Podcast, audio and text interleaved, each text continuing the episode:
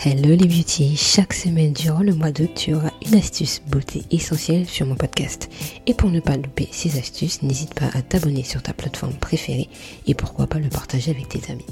C'est parti pour la minute beauté. Alors de cet épisode, je voulais te parler des coups de soleil, des piqûres qu'on pourrait avoir lorsqu'on est en vacances et ça arrive quand même très souvent.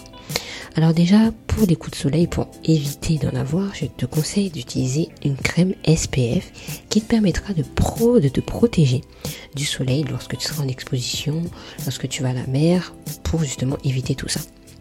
Mais malgré ça, si tu as mis cette crème et que tu as attrapé un coup de soleil, je te conseille déjà d'utiliser l'aloe vera. Pourquoi l'aloe vera? C'est un hydratant qui va euh, apaiser ta peau déjà, en plus surtout s'il sort du, frigo, et qui va réparer ta peau tout naturellement. Ce, produit, je l'ai tout le temps à la maison, parce que même si c'est pas euh, du soleil, même si c'est un bouton, et même si c'est une piqûre, je le mets, il va apaiser, il va, il va me faire du bien. Franchement, au bout de quelques temps après, euh, je le vois plus, il a disparu.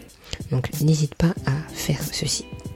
Et tu verras que ta brûlure sera atténuée de façon considérable. Je kiffe ce produit.